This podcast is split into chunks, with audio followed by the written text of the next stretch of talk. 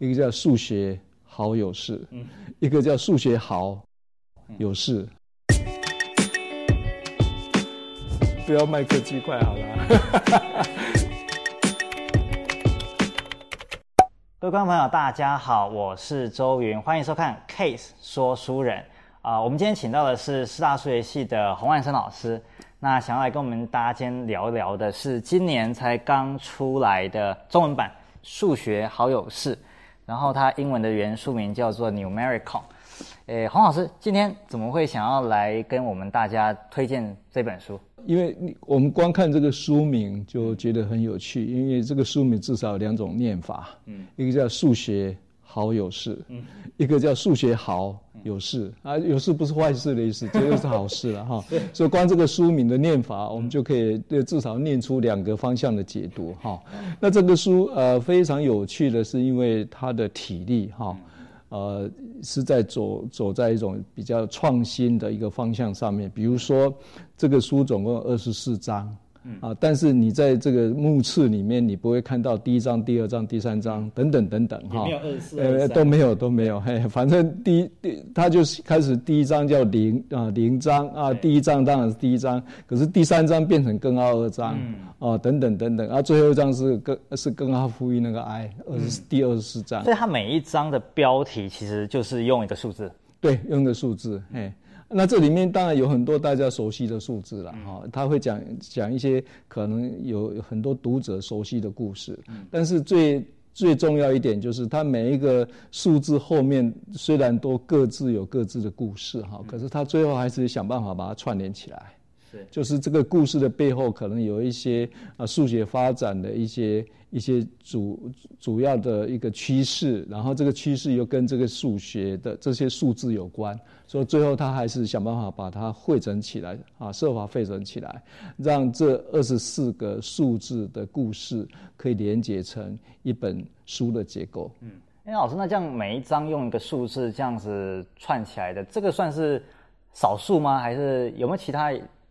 呃，那个 Ian Stewart 的有一本叫做呃三十九个三十九个数字，学数学弄懂这三十九个数字就对对对对对对，他他基本上也是按照这样一个一一一个一个体力在在创作了，但是呃我们也不要忘掉这两位这个作者，一个是一个一个英国，一个澳洲啊，大部大大部分跟 Stewart 的英国大概有点关系，这表示说英国在数学普及这方面哈，他。他们是非常的认真投入了呀。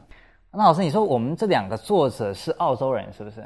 呃，一个英一照他们读书的学校来看，哈，一个是应该是澳洲，一个是一个是英国。嗯，那他们都跟现在这个啊蛮流行的这个网站 Plus 有点关系，Plus 有点关系。那个加号那个 Plus，对对对，跟那个有点关系哈。那第一这个澳洲的这这位小姐，她曾经做过一些所谓的数学咨询啊，数据中心的数呃数学咨询啊，凡凡是做这种 consultant 的这些人哈，通常表达能力都非常好。他其实是在告诉大家说，你学了很多数学之后，你可以用来。呃，帮帮你解决哪些问题啊？等等等等。那第一个第一个小姐，她作者她她，呃，她念博士学位，现在应该念完了哈。念博士学位，我觉得他主要目的可能他他就就是要做做科学普及，做数学普及。呃，这个就是呃念学位的目的，就是要强化自己的知识背景。以及这个解说的能力，嗯，哦，这那就看起来就是说，呃，可能是一个国际的一个趋势，就是说做数学普及是越来越专业，啊，绝对不是说我我退休了我可以做，啊，我觉得这个这个可能来不及了，因为年轻的时候累积的一些东西还是蛮重要的，哈，你在学一些技术性的知识的同时，也应该学一些比较有意义的一种背后的解说。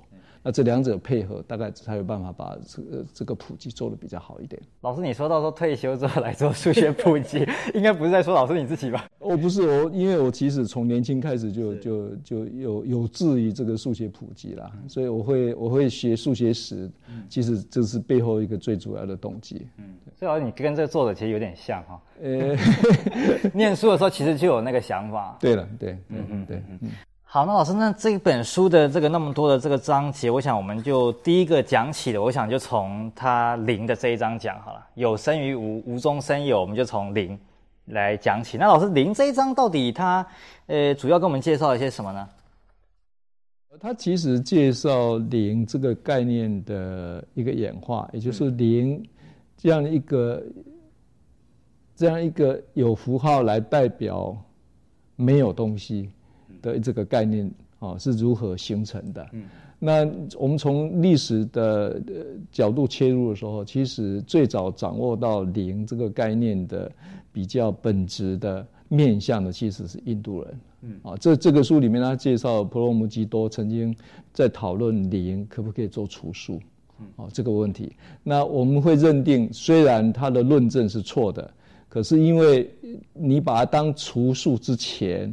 你已经先把它当数，换句话说，除数除是一个形容词嘛？是，所以你已经把它当一个 number 来对待了。但是没有东西这个概念变成没有东西也是一个数字。对，其实这个想法是一个跳跃。对对对，这个这个想法本身其实很难形成的，因为我们很难去想象说，我可以弄，我可以利用个有形的圈圈去代表没有东西。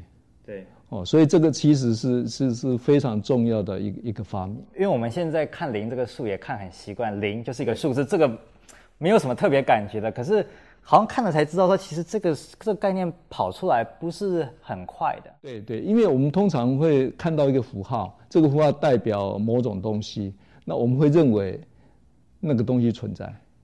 嗯啊，那有有 something there，有有某种东西在那里。但是你现在用一个符号，符号明明是一个具体的东西，写下来说是具体的东西，它为什么代表空无呢？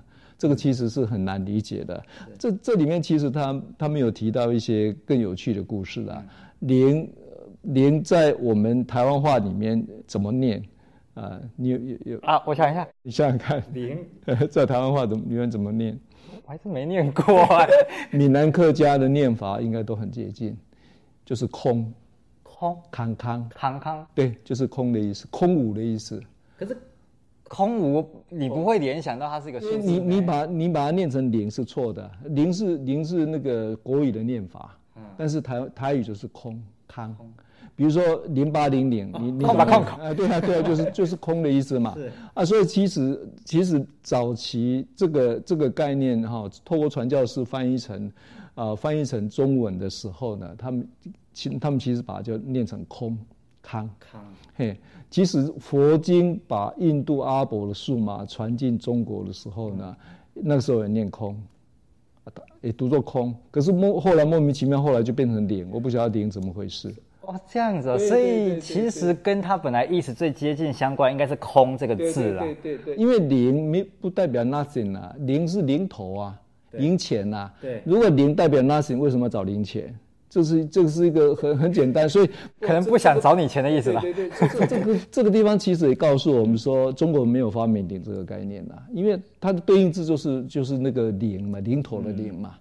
对，所以你你不可能在在那这么强辩说哦，中国也发明零没有啦，中这个零这个概 zero 这个概念是印度人发明的，然后再引进来的。哎，对对对，当然经过阿拉伯人的发扬光大，最后在十六世纪之后才慢慢传到中国啊。这个好难想象啊。对对对对对对，所以这个是跟零有关的啊的的一些一些一些典故。对，这个其实很有意思，因为这里面不不是它不是一般的故事，它也牵扯到认知。人人知道 cognition 的一些一些一些面向，所以这个很有意思。嗯，好，那老师你就再讲回来，既然它已经可以是一个数字，那就是一个除数的问题了。对啊，对，因为假定说零可以做除数的话，我们我们考虑一个很简单的式子嘛，比比如说呃三除以零，哦就零分之三嘛。那零分之三如果零可以做除数的话，呃三除以零它一定是 something 嘛，一定是某一个数嘛。对，我们令它叫 a 嘛。那我我们我们我们把零乘过去的话，三就等于零啊。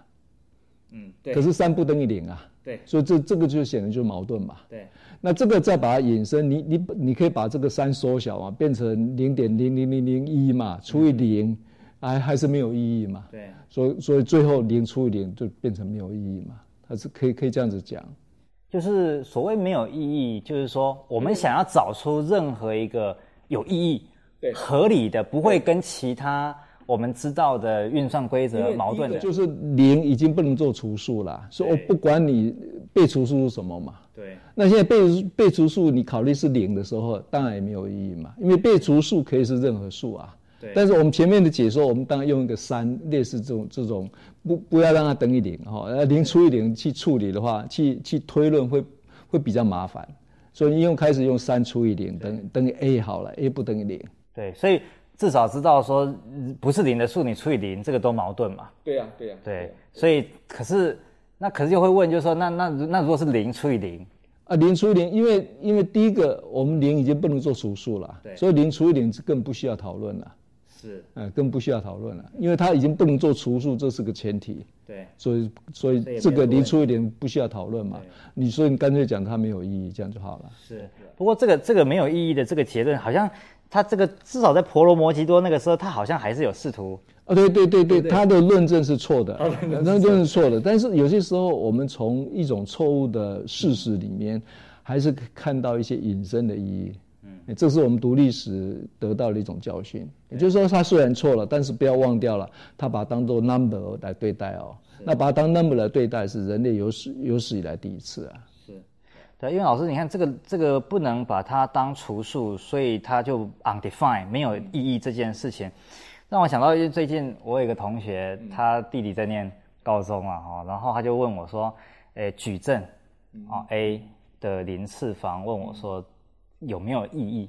我一听我说可以啊，你要定义可以啊，就是我们一般通常都定义成单位矩阵嘛，对不对？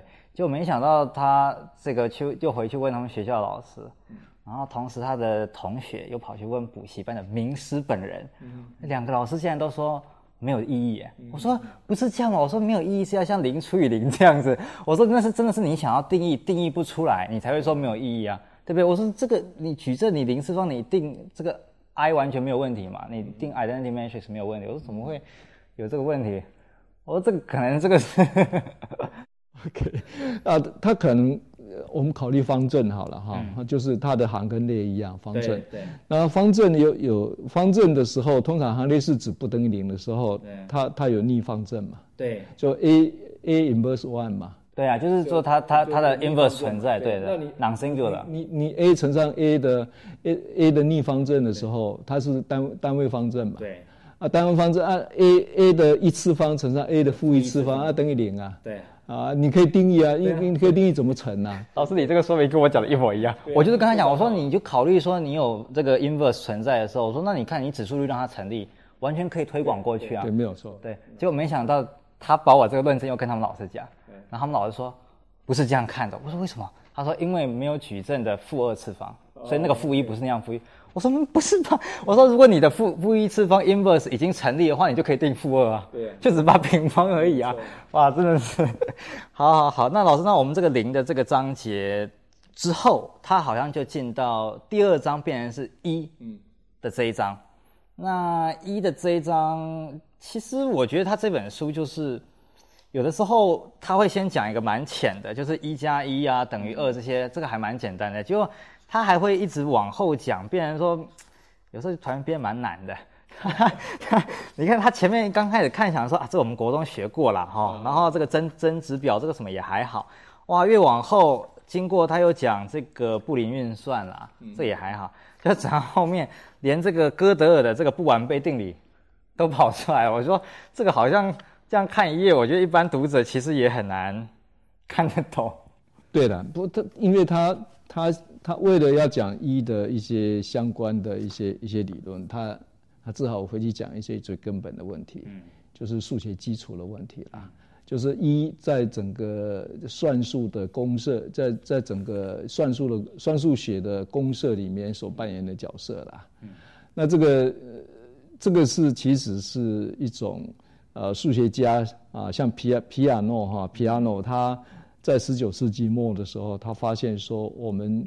为了要替所谓的数系建立一种基础，因为假定实数系建立得起来的时候，我们要想办法把实数系啊建立在有理数系上面，要有理数系又建立在整数，那逆推到最后就是自然数系，所以皮昂的公社基本上针对自然数系嘛。那自然数系里面那个一当然是很重要的概念。对，当然有些人会说是说啊，零开始这个其实无所谓，他因为他为了讲一嘛，一加一等于二嘛，对，一加二等于三嘛，对，所以你可以利用所谓的呃这个叫做递回的定义法，你可以定义出任何的自然自然数，对对对，任何自然数。好，那就是说。接着下来就是说，如果我们整个数学是建立在这个自自然数系自然数系的这个这个假设基础上面的时候，那我们要问一个问一个更根本的问题，就这个自然数系是不是一个非常稳固的一个假设？也就是说，就像一栋房子一样，如果如果你把自然数系当做房子的地基的时候，这个地基够不够稳固？如果不稳固的时候怎么办？那怎么样讲叫做稳固或不稳固啊？因为因为第一个就是说你，你你这里面只能够利用所谓的集合集合这个概念去定义什么叫零，什么叫一，什么叫二嘛。对。哦，那如果说集合论本身，如果它的基础啊，就是说集合论本身这个学问本身内部的逻辑有问题的时候。那我们要把东西放在上面，这有就有点像罗素说的，这个呃大象骑在乌龟背上面嘛，呃就如果宇宙是这个样子，我显然非常不稳嘛，因为乌龟的乌乌大象那么重，乌龟壳再怎么厚就是那个样子，所以站在上面非常不稳嘛。对，所以我们是希望能够建立在非常稳固的知识上面，因为数学知识从古希腊以后就是被认为是人类所创造的最确定性知识的典范。换句话说，任何知识只要追求它的所谓的确定性的时候，它一定要以数学为师。所以，像伽利略，他会把他的两种新科学对话录的那个书写的体例写成几何原本的样子，这是有道理的。牛顿的自然哲学的数学原理也是一样。嗯，也就是说，其实是希望依附在数学上面，希望数学的这种这种知识的体例呢，能够给他一些额外的力量。让这个知识，让这个呃这个伟大的这种物理学的发明，物理学的这这种所谓的革命的知识呢，能够能够站得住脚，能够说服更多的人。这其实是当时伽利略也好，牛顿也好，他所他最重要的一种考虑。老师，你刚刚讲罗素嘛？对，罗素跟那个怀海德，对，他里面有讲。啊，对了，他们是其实其实企图是把数学建立在逻辑上面啦，啊，把就是把数学概念化译成逻辑啦。但是后来后来其实没有成功，因为他们对对没有成功了。那他们为了为了做这件事情，他很很努力去证明一加一等于二，证了很久，呃，证了证了证了好几百页的，搞到后来他们整个是全部放弃了。啊，那那其实最后让他们觉得不。不要再做下去的一个很重要的原因哈，是哥德啊，哥哥德尔他在那个一九三一年的时候，他他发表不完备定理，啊，不完备定理的意思是什么呢？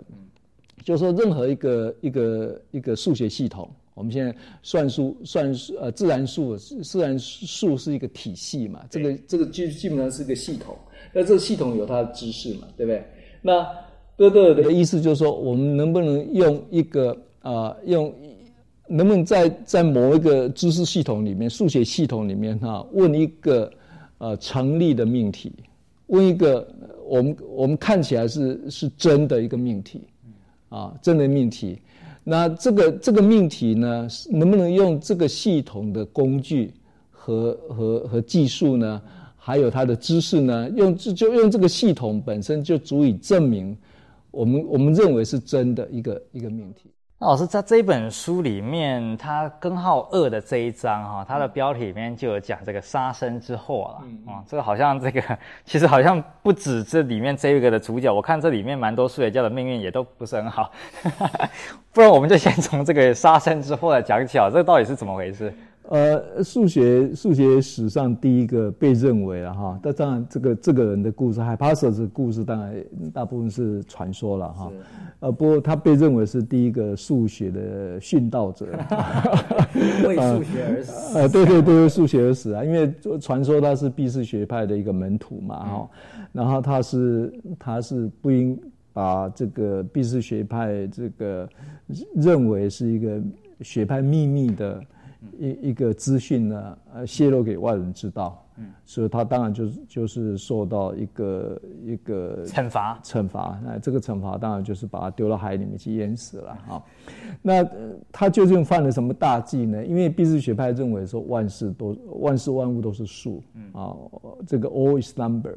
那从从这个角度来讲的话，那个只有只有我们我们以一个以一个。一个几何图形做例子好了，就两个线段的的比哈，如果是一个有理数的话，那么这这个他们毕士学派认为说所有的线段的比都是有理数，但是呢，他们后来发现其实正五边形的对角线跟它的边边长，这个其实是非就是黄金比，或者是正方形的。对角线跟它的边的比是根号二，对，这个这两个都是我们现在所谓的无理数。啊，对毕氏学派来讲，他们把它叫做啊这个不可公度量的一种比，也就是说，希腊人是认为两个线段的比一定是有理数或者是整数。嗯，或者把它简单成整数好了。任何两个线段的比都是整数。那他竟然发现现在有一个形状里面的里面的某两个线段，比如说对角线跟跟它的边，正方形对角线跟它边，它比竟然是一个啊不可公度量的比。那什么叫不可公度量？就是万事万物都有一个最根本的度量单位，所以任何两个线段都可以写成这两个度量单位的整数倍。那一旦如此的话，这两个线段的长的比一定是有理数或者是整数。对，那它竟然跑出来是是一个一个无理数，无理数啊！那这个这个秘密为什么必须要要要求对要求成员要要要要守密呢？对，因为这牵扯到这个学派的主张。万物皆数，万一万一这个这个秘密泄露出去的时候，别的学派就可以攻击你，你根本站不住脚哦。所以你讲说万物皆数是骗人的，那从此以后可能这这这个学派就瓦解了。这种有点意识形态，就这样。对对对对，所以最后只好把这个人家要抓出去处死啊啊！这个当然是传说故事啊，可是这个这个故事讲的很有意思，就表示说啊，希腊希腊人哈，他们从一开始，因为万物皆数这个概念来自于希腊哲学家想要去找。宇宙最根本的构成单位是什么？嗯、那毕士学派认为是数嘛，嗯、啊，就是数，数就是最根本的构成单位。它言下之意就是人也是数目所构成的，嗯、所以数目它有物质基础，它不是只只是一个概念而已。可是它这个数字，它又不包括那种无理数这一种。对对对对对，没有错。所以这是这是蛮特别的。嗯、那当然后来了，后来他们被迫面对了，所以整个毕士学派后来有有调整了。毕士学派，然后这个毕士就是我们毕士定理那个毕达哥拉斯，毕士学派的简称哈。那当然，跟这个学派有关的一些故事都是传说了，都是传说了哈。但是后来的发展有很多地方，我们透过后来的发展，后来故事的发展，那可以还原他们的一些想法了。哦，所以我们是后用后面的的结果来来猜测，原来可能是这个样子呀。所以这个除了这个殉道者之外。好，我们这个我我记得这里面其实书还蛮多这个数学家的这个一些小故事啦。嗯，嗯，我看比如说，嗯，那个康托好了，嗯嗯嗯，康托对，康托啦，然后还有这个格瓦啦，嗯，我看他们这个好像都是属于比较命途不是很好的。对，那个这这里面其实比较呃呃。比较悲情的哈，比较悲情的是康托尔啦，康托就发明集合论嘛。对。那康托尔的集合论其实是帮助我们呃第一次人类有史以来第一次可以认识原来无限大可以分等级。嗯。啊，就是无限大也可以分等级，就自然数的无限多这个无限大，啊，跟有理数的这个无限多啊，这个无限大，还有实数的无限多这个这个无限大，那。他告诉我们说，自然数的无限多哦，跟有理数无限多会一样多，这两个无限多会一样多。那这个其实是其实是呃违背了我们对于直觉嘛？对对对，第一个直觉就是说，哎，其实有两个，第一个直觉就是说，有有理数包含的包含自然数啊。对，那为什么有有理数的无限多会跟自然数一样多？对啊，这是很奇怪的。那接着下来以后，他其实做了一件他自己后来发现，呃，很不可思议的，就是说自然数的无限多，竟然比有理数无限多还来还来得多，哦，所以大一个等级，大一个等级。自然数的不不不，有实数的无限多啊、哦，这个无这个无限多这个这个等级。嗯要比比自然数无限多来的大，哦、当然比有理数，因为自然数跟有理数已经一样多了。对，哎，所以他换句话说，用集合这样一个很简单的概念，用一一对应这样的一个很简单的工具呢，它就可以告诉我们无限大可以分等级。嗯，啊，这是非常了不起。那因为因为当时最伟大的数学家都都很支持他的他的结论。可是呢，支持他的结论。可是就是比较第二级的，基本上不支持他。第二级。呃，那那那决决定他可以在什么地方被聘为教授的，是第二级的教授。啊，第二级教授对对不喜欢你的东西，没办法接受你的东西的时候呢，你当然就没有机会。他其实一直想回母校柏林大学，就回不去。他在一个小学校教书，所以后来精神都崩溃了。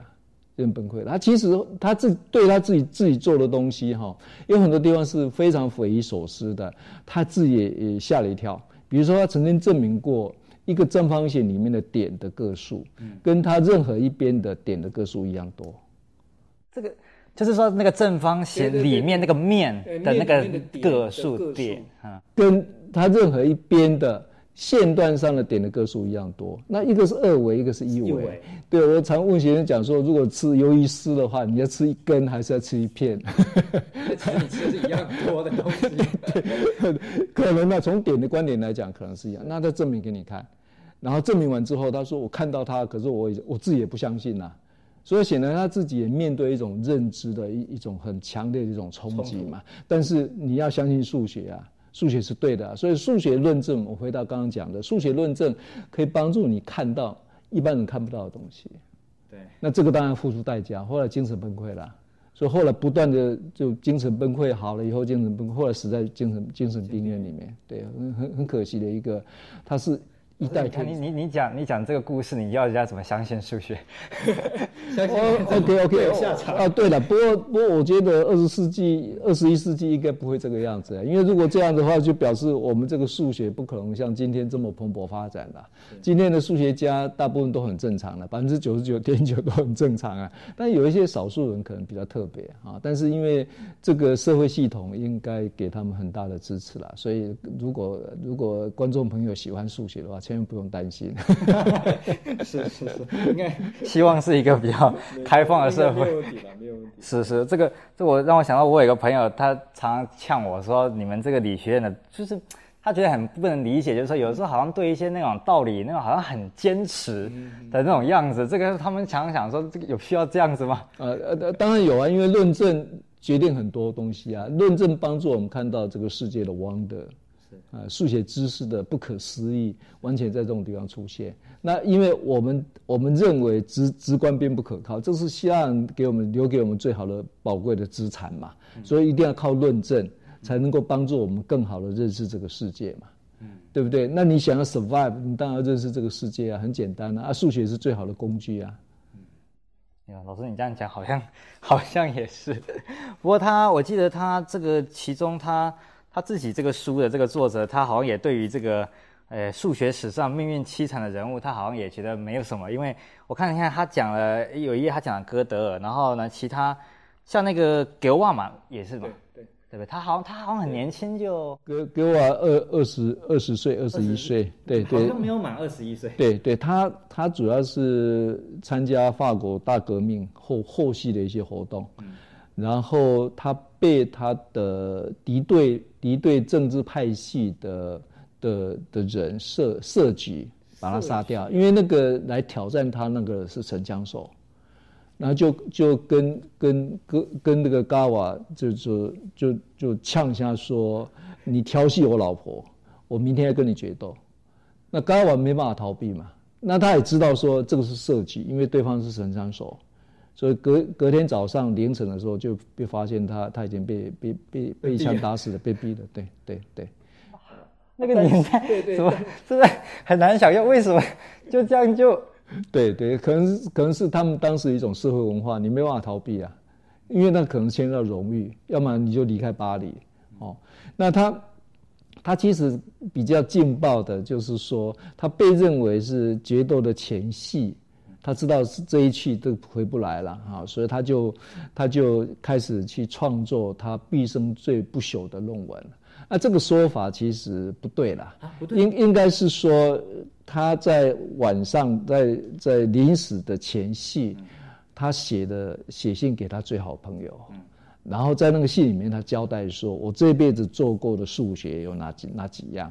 我现在再再陈述一遍，告诉你。”啊，他最后讲的很感性，他说：“我的祖国没办法看到我对他们的贡献，我希望你能够帮我保存，哈，保存下来。万一我那些论文不见的话，至少这封信是一个凭证。”是这个样子的，所以有一些有对啊，对，有一些有一些数学史的故事，数学家传记都会把它写得很悲壮，就是说他其实最后一个晚上，最后晚上完成了最不朽的论文，那不可能的，因为就是你心，你基本上你的心绪。定不下来了，怎么可能那个时候最伟大的数学呢？不可能的，不可能。但这个故事，明天都要去跟人家决斗，对对对对，今天还在写，对对对，这个故事吸引很多人啊，吸引很多人。所以其实实际上是要去决斗前，把后事交办好。对对对对对，把自己已经做好的工作已经整理过了。呃，他其实已经已经发表过了，他只是要提醒这个朋友说，你一定要帮助我啊，帮助我说有机会要告诉后代的人说我曾经做过这些事情，所以很很显然他知道他做了伟大的东西，这是这是很多数学家哈，我觉得最值得骄傲一件事情，就是说数学家就是说刚做一个东西之后，他就知道我这个东西非常伟大，其他的科学家、文学家、哲学家、艺术家不容易的。也许他很自大，认为说我一定可以可以不朽，呃，但是往往后来证明很难讲。可是数学家一旦认为说我这东西不朽，他就真的不朽了。像康陀，他真的是认认定哦，康陀认为说我这东西一定不朽，那果然不朽。数学家怎么？呃，数学家数学家不是自大，因为我我觉得他们真的是看穿了很多事情，就很多事情呢看得非常的深刻，而且在整个历史的长流里面，他知道他站的位置是什么。因为他们历史感一直都很强，历史感都都很强，所以这是很独特的一个知识活动。嗯，这样。好，那老师，我们接下来我看我们就聊一下这个有一章叫做二的这个单元，数字二啦，这一的的这一章，好，它好像这一章其实它主要是在讲跟植树有关的事情，是不是？是啊。呃，二，它它这里面会提到那个网络的隐私啊的一个保护啦。那这个大概一九七七年左右的时候，有 MIT 的三个呃数学专家啊发明了一套那个加密跟解密系统。那这个很意外，这个加密跟解密系统又用到指数这个概念。本来数学家，比如说像英国很有名那个哈迪，那哈代呢，他就认为说他做的数学完全跟应用无关啊。那最纯的数学里面最纯纯粹的跟应用一开始无关的就是指数，就就是数论这种学问。嗯啊，那这种学问是其其实是非常非常难的学问，啊，非常难。就是说从古古希腊开始，欧几里得他他们就花了很多力气在。探讨这个这个自然数里面的一些奥秘。那自然数里面最重要的是他们找到质数这个概念。嗯，啊，质数就是除了一跟自己本身以外，没有其他因素。啊，最小的质数当然是二啦。二也是唯一一个唯一非奇数的一个质数。就是偶数质数。对对对对，就唯一的一个就对了哈。那在在这一章里面，它基本上是在讲质数为什么会令数学家那么着迷。从古希腊开始，哈，欧几里得他就他就证明的质数的个数无限多个。那这个证明的方法，我们今天还在用，所以可见这这里面有一些永恒不变的一些东西，哈。你掌握到那个证明的的概念和方法，你就真的可以可以做很多事情，呀。哦，那。质数个数无限多，接着下来当然是质数怎么分布，嗯，好，因为比如说你你从这个一一到一百，呃，从一到一百之间和一百零一到两百中间，质数个数不会一样多的，啊、呃，有时候有时候可能会减少哈，那减少的比例是什么东西？所以后来数学家就想就就发现说有可有一个式子可能是对的，就是质数定理。那这质数定理其实欧欧拉欧拉跟高斯。大概写出最后的形式，那到十九世纪末的时候，有两组的两个数学家啊，先后把它证，呃，同时同时独立把它证出来。啊，质数定理证出来之后呢，接下来数学家就开始说，啊，质数定理其实那个定理的形式告诉你说质数大概怎么分布，可是真实的情况我们还不知道。那从其实从古希腊开始，有关有关质数的问题就非常的多。那数学家也都觉得说，这是他们责无旁贷的责任。一个数学家如果才气够，他自认为自己够呃够伟大的时候，他当通通常都会去做数论的问题，都会做数论问题。比如说，呃，完美数啊，完完美数，完美数就是比如说六等于一加二加三，是它的因数的和啊，二十八也是它因数的和等等等等，这叫完美数。那这本书他当然也提到说，完美数总共。到目前为止，总共有几个哈？它这个其实是在第二十章里面，二十章里有一个数写的很长，啊，他他他写到二零一三年的时候，这个完美数，这个数有三三千四百万个数字，所以基本上人类根本写不出来的，嗯，根本写不出来，这是完美数，哈。那完美数是无穷多个，这个是还没有解决的问题，呀。那另外就是说双胞胎植树，呃，植树是成成成对出现哦，孪生孪生植树，还有这简称简称呃俗称就是双胞胎植树就对了啊、哦。那这种植树，呃的个数呢？而你说双胞胎的意思就是说它只差二，对不对？只差二，三跟五啦。两个数中间只差一个二，对对。哦，那那这个这个。这个双胞胎质数的一个证明的突破呢，其实是在二零一三年嘛，有一个华人美籍华人数学家张益唐说他所完成的，他是告诉我们说两任任何两个相邻的质数的差，不会超过七千万，就是孪生植数是差二嘛，对，是差二，然后他把它这个化到变成是。七千万，七千万，对。可是七千万这个上界呢，基本上根据他的方法是很容易缩短的，很容易很缩小的。所以到现在为止，可能已经缩小到一两百，那个那个差数只能差缩小一两百。那他的他的证明的确是非常了不起了。如果你有你有去看他前面，他前面有一组人马三个人做的工作，你就知道说他他的突破是非常了不起的。嗯，那个证明大概。呃，大概六十几页哈，那个网络上都可以看得到他的草稿，嗯，啊，他的草稿，他的他的论文大概几乎只改四个英文单字，可能有有那个有 typo 的问题，typo 的问题，其他全文照登，全文照登，哎，而且这个论文审查时间不不超过三个礼拜。是发在我记得是那个数学里面最权威的那个期刊，对对，Annals of Math，对的，那是 Princeton 出版的数学年鉴嘛。对对对对，Princeton 出版的，那那那个那个期刊当然现在现在是排名第一啦。哦，听说这个期刊一年我记得好像文章数大概得个五十上下吧。对了，不会太多了。像费马最后定理那个 Andrew Wiles 的两篇论文，有一篇是跟他的徒弟合写的，两篇两百多页，就是在一九九五年的时候出版的，在这个期刊上出版。而且好像听说审查时间有时候拖个几年都是有可能。哦，对了，有可能啊，因为因为有可能是可能有时候是作者的表达，因为理论本身太过抽象了。那另外一方面也有可能是作者的表达。那张益唐这一篇是他表达的很清晰。哦，就是收到稿子的人一一开始认为他是来乱的啊，这个名不见经传，为什么会会会认为他他证明了什么东东呢？结果因为他英文表达非常清晰，很容易阅读，很清楚，很容易阅读，所以一下子就就就大家认为 OK 了，接受。因为我记得这一个事情好像二零一三吧，我没记错，那个时候其实新闻还。蛮热的，就不知道为什么，可能他刚好英文版可能也是在那个前后写成的，所以刚好在讲孪生植树这边，他没有提到这个张益唐有可能的这个故事。对对对。因为老师你说他那个名不见经，其实他这个张益唐这个数学家，他的这个故事也是蛮传奇的啦。嗯。哦，他好像这个还在那个 subway 哦，这个算是打工啊。他好像在朋友开的那个 Subway 这个，呃，当当会计了。嗯。然后后来他明明是 Purdue 的这个博士嘛。对。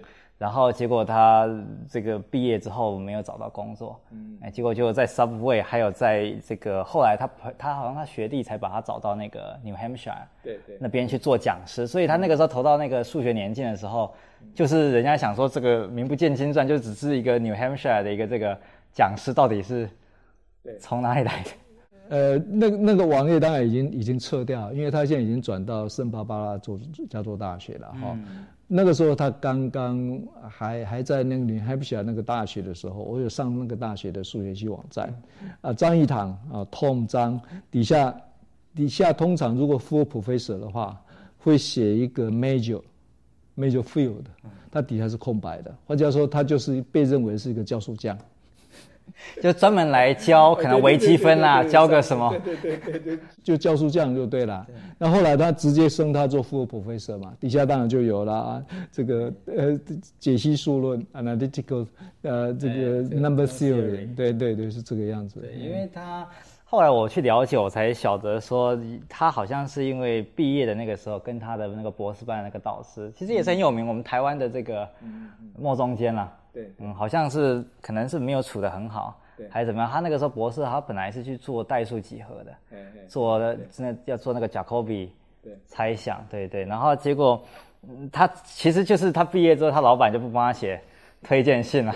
不过我有看莫中间自己讲的，因为他张益唐出名之后，他就有在网络上帮自己辩白，他说不是他。不帮他写，是他就没回来找他写，啊，而且他还强调说，一那个时候一九七零年代，他说呢，老师帮学生找工作，这个是这个是一九六零年代的流行，那个时候已经落伍了，所以他就不好像帮他找工作，然后再补一句说，这可能是他的 destiny 命运啦，就是需要受一点苦，呃，才会这个 turn out to be great，哇，我这个看了真的是觉得。哎，很精彩，那个对啊，而且而且这个张益唐他那个时候二零一三年这个成名的时候，我记得他年纪也蛮大，快六十了吧？那个时候，对对，因为这个我我我有看过这个 Hardy，就老师你刚刚讲的那个，他不是有一本那个什么 A Mathematician's Apology，对对，对不对？他有一段他就说，呃，Galois 是二十一岁，然后。拉曼拉曼纽扬是三十三岁，对，然后说黎曼是四十岁的样子，对，阿贝尔，他有没有提到阿贝尔？他好像没有提，二十七岁，所以他说他不知道有任何的例子是数学家过了五十岁，嗯，还有什么这个重大的这个成就的，嗯、所以他说如果呃你已经年纪比较大了，他意思说就超过五十岁了，然后你对数学放弃了这个兴趣，呃，对你个人跟对数学来讲好像都不是太严重的损失。他讲这种话，我说，所以这数学家应该是对年纪应该是蛮敏感的。诶，对了，因为年轻力壮，毕竟还是比较容易撑得久。比如说这个问题，如果你拼个七天七夜可以做得出来，嗯、你年纪大了没没有这个能力啊？嗯、你二十几岁当然可以啊。那而且我记得好像那个菲尔兹奖算是相当于数学界的这个四十岁以下嘛，对对对，对不对？所以。这个张益唐这故事也是我我某一个观点来讲，他也是有有这个有这个大器晚成的例子了，不多了，不多了，不多，不多，对对。好好好，那老师这个第三应该说数字三啦的这个章节，它的标题叫做“谁说三角形的三个角加起来永远是一百八十度？”问号这样。那其实这个问题它讲的应该就是呃欧几里得那个几何原本的第五公设嘛？对。对不对？他原来的那个第五公社其实讲的还蛮蛮拗口的，蛮复杂的。对对。那当然后来哈，后来这个这个公社，因为数数数学家哦，这个欧几里得之后，数学家就很想要把这个公社拿掉。为什么？因为就如同你所讲的，太拗口，而且它它文字太多，文字太多哈。其实它前面四个公社，那个都是一句话。言简意赅，比如说，呃，第一个公设说，呃，给两个点中间可以做一条线段，对，OK。那第二个公设就是这个线段可以延伸，对，啊啊，第三个呢，呃，第三个是它所有的呃任意点为心。对对对，可以可以可以可以画圆。对，是这前面这三个公设都是基本上的规范那个直直尺跟圆规，跟我们小时候学的尺规作图完全的符合。也就是尺规作图，它基本上就告诉你说，利用直尺跟圆规可以做什么，可以做什么事情。嗯、那第四个是凡直角都相待，嗯、那第五个就是所谓的第五公设、嗯、啊，非常绕口了哈，我们就不念了，各位各位去看书。那后来数学家想要证明说，我可不可以把这个拿掉？也就是说，如果我们打我们打一个比喻好了，一栋房子如果四支柱子就可以撑起整个结构的话，我不需要第五根，除非你为了美观，为了什么特殊的用途。这这个是数学美学的一种经济观点，就是越少越好，恰到好处，越少越好。OK，好，所以就想要证明第这个第五根柱是多余的。那多余的方法就是说，你要你要证明说我四根可以撑起来，四根可以撑得起来。啊，四根可以撑起来的的的另外一个做法就是说，想办法去证明第五根是多余的话，也就是说我利用四四根可以推到第五根，就是前面四个就可以证明第五个。对对对对对对，那。结果他们是用用用反证法，他们假设前面四前面四个公社成立，可是第五个必须要换成反面的公设。那如果这样子新组成的一套五个公社可以导出一个自我矛盾的结果的时候，就表示说啊、呃，第五根呢、呃、是多余的，是是是第五根是多余的，因为你你假设你假设它它的相反会导出矛盾嘛？对对对，对不对？假设呃，对啊对啊。那前面四根要导出第五根的时候，啊，那你假设第五根第五根没办法没办法没办法成立的时候，会导出矛盾嘛？所以表示说原来那个假设，呃，前面四四个公社可以证明第五个公社，对对对，是这个意思嘛？对啊，结果结果有一个呃，十八世纪有一个意大利的神父嘛，叫沙凯利嘛，哈，沙沙丘里。他其实已经证明出来的结果是他严格讲起来是没有矛盾，他用这个策略来证明没有矛盾。可是呢，他的他的他的研究几何原本的目的是要拯救几何原本，他不是要要毁，不是要不是要摧毁几何原本。结果他宁愿说宁愿相信说我做错了，他其实没有做错，他的证明完全没有错。也就是说，他其实是非欧几何的第一个发发明者，但是他没有察觉到他，他他没有做错，他没有做错是这件事情，他自己不知道，也许他知道，他也不敢坚持嘛。所以最后结果，他并他并没有告诉我们说，有一种新的几何学出现，啊，这个新的几何学就是我们保留前面四个公式，可是第五个公式我们用相反的命题。那相反命题，那这样讲起来很抽象。我们把第五个公式用另外一个命题等价的命题来描述的时候，就变得比较简单。比如说这个平行，这个第五个公式，我们通常把它叫平行公式。啊，平行公设就是三内角和等一百八，所以三内角和等一百八这个命题跟呃跟平行公设这个命题是等是等价的。也就是说，这两件事情是一和二而一的事情。OK，所以我现在我现在想办法去。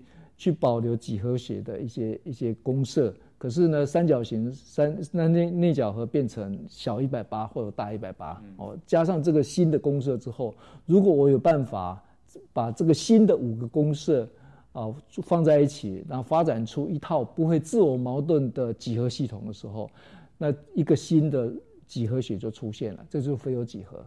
所以为什么讲三是三内角和？三内角和跟平行公设是等价的。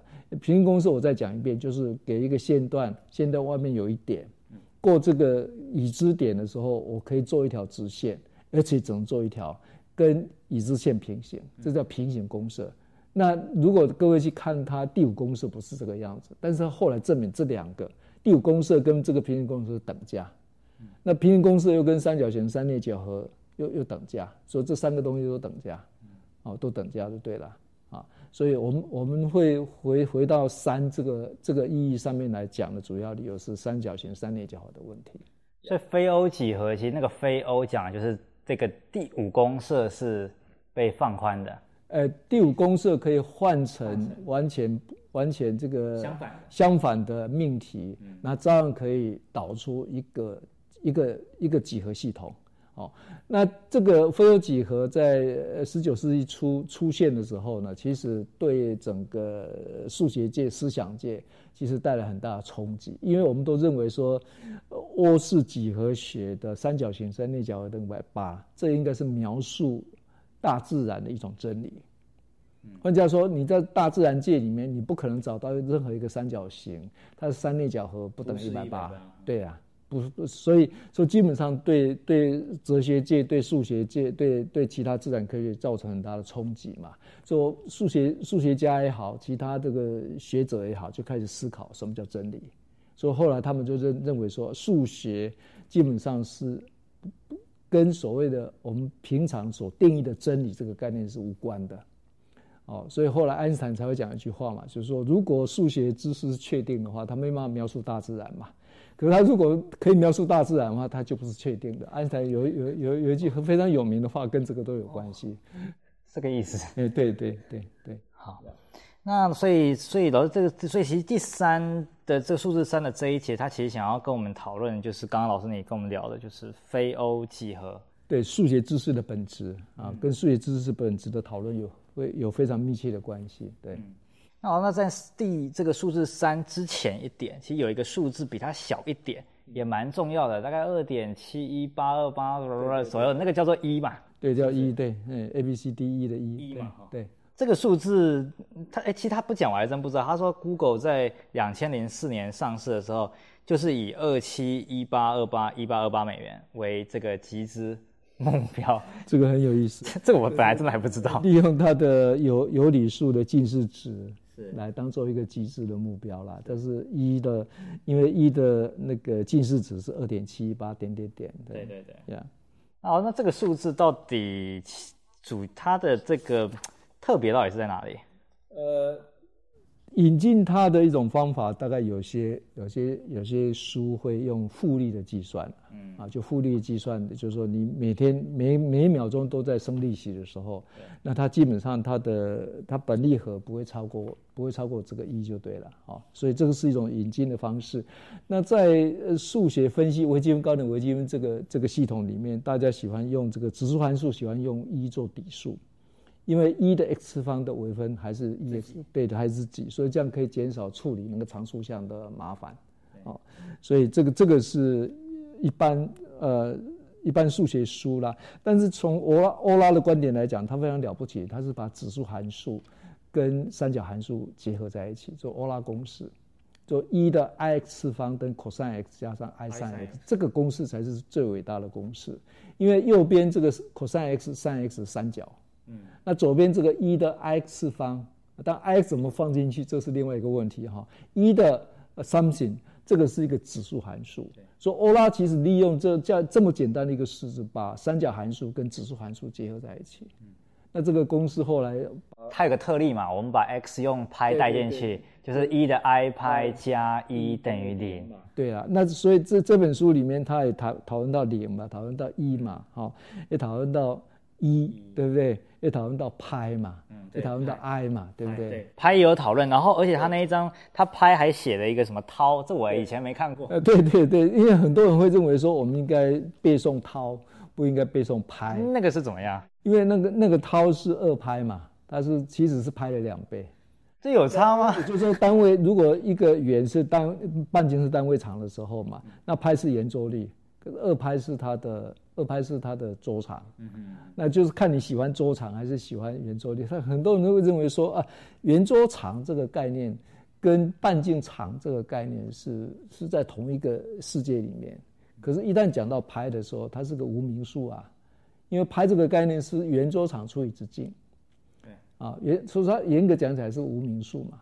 那你无名数的意思是？是它它没有他没有单位啊，哦哦哦，它没有单位，可是圆周长长度有单位啊，对，啊那个直径长也有单位啊，可是拍没有单位啊。对，它就是一个数而已了，它就是一个数而已啊。对啊，对呀，那很多人是这样子讲啊，因为有一些涛迷，网络上有有这个网站，所以各位有有机会去 Google 一下。涛涛迷，叫涛的粉丝，为为什么？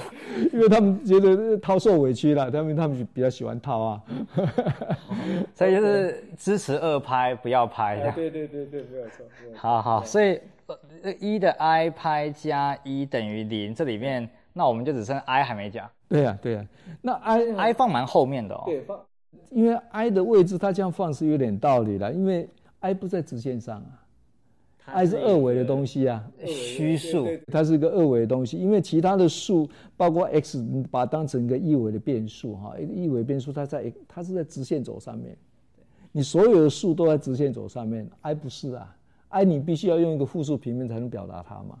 对不对？所以他放在最后是有道理，但是他们他当然没有明讲。这就我们高中那时候常常会考的时候，复数不能比大小啊。对啊，对，没有错，没有错。所以只好把它放到最后面。跟这个有关系的，他当然会讲跟 i 有关。他刚才会讲说解三次方程式的时候啊，呃，卡达诺这个数学家他发现了呃根号 i 这呃负负根号负一这种东西啦。啊，根号根号负负多少的这个运算本身哈，那卡达诺他他在做根根号负多少有负十五，比如说了哈，根号五加根号负十五乘上五减根号负十五，这个这个是他真正算过的，他就用平方差来计算。可是根号负十五乘上根号负十五等于负负十五，这个乘法本身必须假设根号负十五是一个 number。嗯，对。啊，如果你不晓得它是 number 的时候，你凭什么可以相乘？所以卡达诺当时当时讲一句很经典的话，他要忍受这个心灵的折磨，因为被被这种哈被这种不合理的这种计算所左右的时候，他会觉得自己很困扰嘛。啊，但是勇敢的做下去，还是把它做出来，根号负十呃根号负十五乘根号负十五等于负十五嘛。所以要先很折磨的写下根号负十五这种东西，然后最后才会有个甜美的果实。所以方家说，他就相信 formal manipulation 嘛，相信形式的运算嘛，啊，暂时忍受内心对你可能产生的一种挑战嘛。所以其实最后他告诉我们说，数学有很多的 number，很多很很奇怪的一些数呢，它在诞生的时候其实非常艰苦，数学家面对它的时候其实很煎熬。要承认你也不是，不承认也不是啊。其实根号呃那个根号负一还有一个八卦，根号负一是因为在十八世纪的时候跟物理学的电路计算有关，因为有一些方程式微分方程引进根号负一跟没有引进去差别很大。你们现在算的大概都不太用这个电路计算，里面有根号负一放进去啊，有啦有啦，那个我们用那个 Phasor，对对对对 Phasor 的那个对对那。那个那个差个相位角什么的，那整个就差很多啊。那个换句话说，有些时候是微分方程会变代数方程啊，变成这差很多，差很多嘛哈。所以数学史家喜欢讲说，根号负一哦，是因为它有用，才没有被拿掉，才没有被放弃，因为它有用啊。因为数学家对这个概念始终是无法理解它是什么东东，无法理解嘛。哦，在可是无法理解，它又很好用。而且得出来结果似乎是看起来没有错，因为他们数学家十八世纪的时候，他们会仰赖物理的直观去判断一个数学概念或数学知识理论能不能站得住脚的的一种标准。换句话说，这是他们的标准之一。也就是说，如果物理直观啊算出来结果物理上站得住脚，我就我就接受你这个这个这个式子所解出来的结果是可以接受的。它要有一个物理在前面引导。啊，对对对对，没有物理直观，因为它所有的东西都来自几乎来自物理嘛。啊，那那得出来结果在物理上可以用用得上的时候，因为发现没有问题啊，他就接受了。因为当时啊还没有那么足够的那种逻辑的推论的力量可以来，比如说根号负一，你你如何把它变成一个可以接受的数？哦，这个在数学史上也是非常精彩的一个篇章，啊，最后数学家终于发现说，哎，我们给你一个复数平面，给你两条坐标，一条实坐标，虚坐标，那我根号负一这种东西，我可以给它安放一个位置，而且我我利用这个坐标系所处理所处理的一些运算，跟它实际上的代数演算是可以呼应的，啊，所以我最后就接受嘛。嗯，这个好像它里面也有提一下，好像说。把这个 i 跟那个复数平面结合的那好像还是一个本来他是一个做专门做图的一个人，是不是？对对，没有。所以他就会有这个想法，对，把它结合起来。我们现在高中课程也都会要画那个 复数平面。对对，没有错，没有错。对对对。好，然后不过这个老师你讲这个这个复数平面这个一，它其实一一的 i 拍一的 i x，这个其实就是在那个。再转一个那个圆的，对对对的那个角度嘛。对了，因为一的 x 次方，这个 x 本来是实数嘛，后来会变成负数跑进去哈。这个这个历史呃其实蛮精彩的，各位如果有兴趣去看一下欧拉的东西，欧拉的原文的翻译本或者他的英文英文的翻译本都可以看，那里面有非常精彩的说法啊啊，有一个地方可以也可以稍微参考一下。呃，那个数学女孩里面有一本，有一本结成的数学女孩有有一本，我记得应该是费马最后定理的时候，他会他会特别提到 e 的 i i x 次方等于 cos x 加 i sin x，欧拉当时怎么想出来的？那个过程非常非常精彩，物理学家应该会很喜欢，因为那个推论过程跟物理学家推论很像，非常精彩。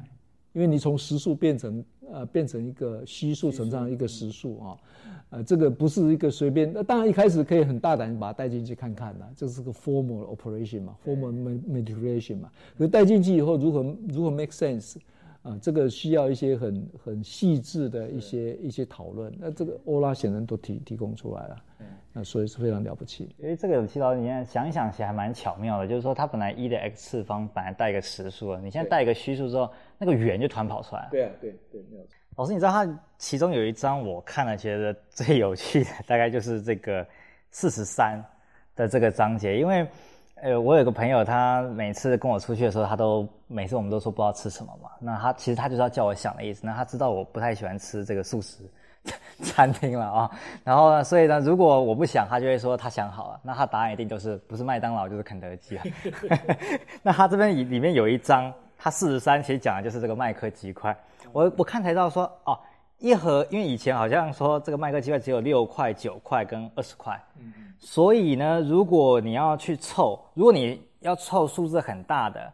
的这个你可能要买个一百块还是什么，你大概用六九二十凑了起来，那结果就跑出一个叫麦克鸡块数，就是说最小的那个你凑不出来的，用六九二十或者是这个对凑不出来的这个数叫麦克鸡块数。我说嗯，这这问题还蛮实际的。对，呃，他他的他的。结论是四十三呐，哈。对，四十三。不不过听说，因为后来又加了一个四块装的，所以已经变十一了。啊，对了，对。不过四十三听说还是一个很神圣的数字，毕竟是最原初的麦克鸡块数这样。因为它是利用利用这一章哈，利用这章来讲一个很重要的概念，叫做分拆数，叫 partition。partition of natural number 哈，那这个分拆数，呃，如果大家喜欢看那个看数学女孩的时候，其实数学女孩的第一本不叫数学女孩，翻译本叫数学少女。那本数学少女它的主题就是分拆数，就是就是 partition number。那这个这个分拆数为什么为什么会那么难呢？其实是很难的事情，因为这这是印度那个天才数学家那个 Ramanujan 的的最拿手的一个。一个研究结果哈，那最后在一九三零年代，那 Ramanujan 已经过世以后呢，有一个有一个这边他把翻译成汉斯拉德马赫呢，把那个公式写出来。那他这个这一九三七年的事情，在七十年之间呢，一直都没有什么进展。到二零一一年的时候，终于有美国数学家把它给出一个比较比较好的一个。更更好的一个公式就对了哈。那这个问题为什么难呢？各位如果有看那个那个电影《天天才无限家》的电影，因为《天才无限家》是有关印度天才数学家拉曼努建的生平故事。嗯，其实数学家当监制所拍出来的结果哈，所以那个电影很好看。那里面有一个有一个情节，就是拉曼努杰去挑战一个英国的数学家，在里面他用上校，可能他阶级是上校。跟他挑战说，我们就来做二两百的分拆数，两百可以写成一百九十九加一，可以写成一百九十八加二加，也可以写成一百九十八加一加一，whatever。啊，看看这个两百的呃分拆数有多少？分拆数的定义就是它可以写成。多少个不同的组合，嗯。啊，比如说三等于一加一加一，也可以二加一嘛，对对不对？那就有两种嘛，所以所以三的分拆数有两种嘛。所以分拆数就是二。对对对，那如果是两百的时候，那是非常可怕的，非常可怕。不信大家可以试试看哈。那 结果过几天之后，哦，大家来来比结果嘛。这个这个上校很会算啊，他算出一个结果出来，他那个那个 Ramanujan 给他一个公式，他说你用我这个这个逼近的公式就可以得到你的结果。那个那个上校当当场投降，所以后来就没有没有去阻挡，反而是帮助这个 Ramanujan 变成剑桥的三一学院的院士。啊，所以这个电影里面有，就是靠关键就是分拆术啊。分拆术啊，但是说，因为这个导演显然知道分拆术可以讲，一般人可以懂什么叫分拆数。那如果你不认为它很很很难的时候，你只要做二十就好了，不用做两百，做二十就好，把二十拆成一加十九，二加十八，啊，一加一加十加十八等等，你做做看，你就知道这是多到无法想象。啊，那这么这么大的数，呃，Ramadan 有办法用一个很简单的公式啊，来来对它进行逼近，然后最后有人利用这个结果，利用这个利用这个逼近的公式啊，逼近公式再给出一个完整的公式，那再把这个公式再进一步简化，所以数学家就精益求精，希望得到最极极致的结果了。哦，所以这一这一章看四十三，很多人会觉得很奇怪，四十三是什么东东？呃，原来在里面其实还是还是藏的一些很很很精彩、很有趣的故事。嗯，就是主要讲这个分拆数的这个部分。哇，好，那我们今天这个讲了那个那么多这个数字，这个最后如果停在这个四十三，这个跟吃有关的，也不知道好不好哈。最后，老师你有没有跟观众朋友有什么想要讲的话？OK。呃，这里面总共二十四章嘛，哈，二十四章里面他介绍的二十四个数，里面那个 X 那个比较特别哈，那个跟跟那个解放是有关哈。那个别的数看起来都好像蛮抽象、蛮冰冷的，虽然很多人会用到零啦，会用到一啦，根号二其实不太不不太用得到。哦，那欧拉数一哈，这个呃其实。也不太用得到啦。哦，那那有些东西让跟美学有关，比如说我们没有讨论到黄金比这个 phi 这个概念哈，像 epsilon 这个你要读微积分才会碰到啊，也不也不一定碰得到，因为有些人不不不用 epsilon 来来定义那个极限的定定极限呐，对不对哈？但是不管怎么说，这个个别的数看起来好像有一点跟我们人人世间好像没有什么关系。好像没什么关系。那这这这本书的两位作者，他采取一个讲故事的一种策略，他他个别对每一个树、每一个树木呢，他都讲一些呃跟他相关的一些很有趣的故事啊。所以其实各位要亲近这些看起来很冰冷的这些树木的一个方法，就看他怎么说故事。但是呢，他又留下很多的伏笔，他不会说，因为我只是讲一个表面，个别讲一些故事，然后这故事跟故事中间好像没有关系。其实不不，其实不然，因为他整个来讲，这些概念都是数学发发展史里面不可缺少的一些一些一些数学概念。那因为数学知识的整体性，所以这些概念之间当然都有很很密切的一种连结的关系。所以我们我们看了这个这个这本这本书的故事之后呢，我们可以体会得到，至少就这个特例来讲，欧拉公式，欧拉公式基本上里面包括了零嘛，包括了一嘛，包括拍嘛，哦，包括欧拉数那个一嘛，还有包括 i 嘛，根号负一嘛，所以这几个数。很巧妙的透过欧拉公式而连接在一起，就告诉我们说，所有的数学公式表面上看起来似乎是很抽象、很冰冷。我们看了它故事之后，我们会我们会会体会得到说啊，原来他们可能是一个整体的一小部分。所以一旦我们掌握到这个整体的数学知识的结构之后，我们对个别的概念。会体会比较深刻一点，会不不会不再会觉得他是一个陌生人哈，所以这本书它其实最给我们带给我们最大的启发，就是我们读数学要整体的去认识这个结构，而不是枝枝节节的去计算一些东西，去思考一些东西啊等等等等。所以这本书郑重推荐给呃观众朋友啊，希望大家喜欢。好，老师，你的意思其实就是说，不是那个小小的那些 fact。而是更有连结，对对，要强调它的整体，它的连贯，嗯，这是我们读这个数学科普书这个最大的乐趣，主要应该会在。